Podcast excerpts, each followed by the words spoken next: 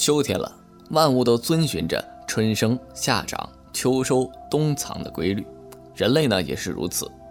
秋天房事不能以春之冲动，亦不能以夏之亢奋，应有所收敛。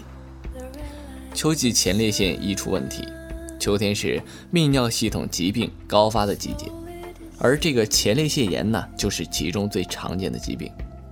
前列腺发病主要是患者不注意个人卫生。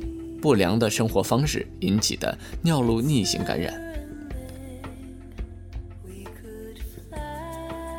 秋天不少男性患有此病，表现为尿频、尿急、尿痛、排尿不畅。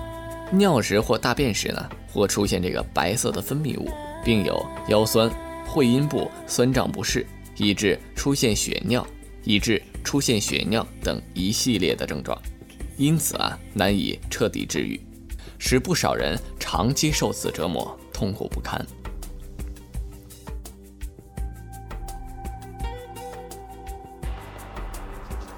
秋天的男子呢，要养成良好的个人卫生状况，讲究良好的生活方式。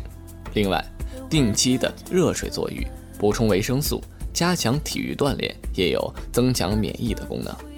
秋季对于女性来说，会出现性欲减退的状况。通常表现在夫妻生活出现干涩现象，是秋季燥气当令所致。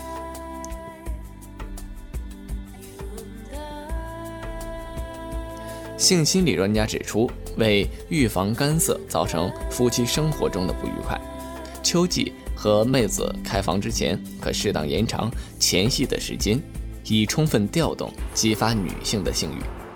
这个时候啊。女子不可因此而情欲消沉，否则会进一步抑制阴部分泌腺的分泌，使房事不欢而散。秋天呢，易收不易散，房事呢也应该有所减少。一般来说呀，人们的阳气不足，可以借助春天的生发之性，夏天的阳热之气以温养阳气。而阴经不足呢，则可借助秋冬收藏之性以涵养阴经。秋燥，津液易伤，引起咽、鼻、唇干燥及干咳、生丝、皮肤干裂、大便燥结等燥症。因此，秋季饮食宜多选干寒温润之品，如这个百合、银耳、山药、秋梨、鸭肉、芝麻等，以润肺生津、养阴清燥。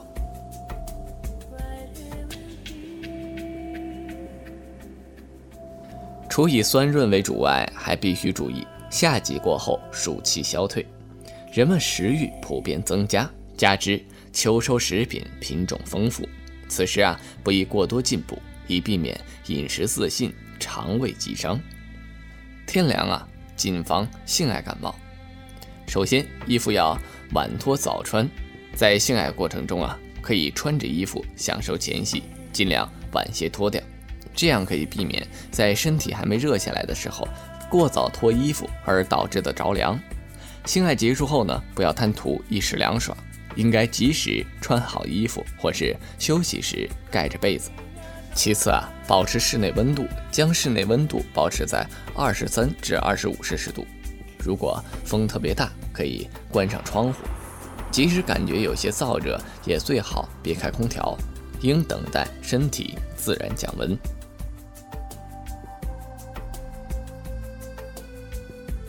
最后啊，应保持性生活清洁的同时，注意保暖。性爱前后，不少人都习惯冲个澡，但是天气转凉之后，最好能用温水，一来可以防着着凉，二来可以促进血液循环。在性爱前温水洗澡，还有利于营造较好的性爱心情。如果天气比较寒冷，就没有必要从头洗到脚，可以啊，保持局部的卫生。在最后呢。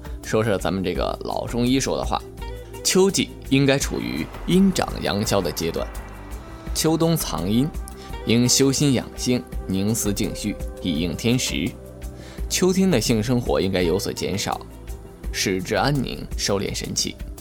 然而呢，由于春秋两季气候宜人，尤其是秋季丰收阴象，秋季的性生活呢，性生活应该适当。纵欲过度呢，反而会伤人伤己。对吧？那咱们今天的节目时间到这里也就差不多了，咱们下期再见。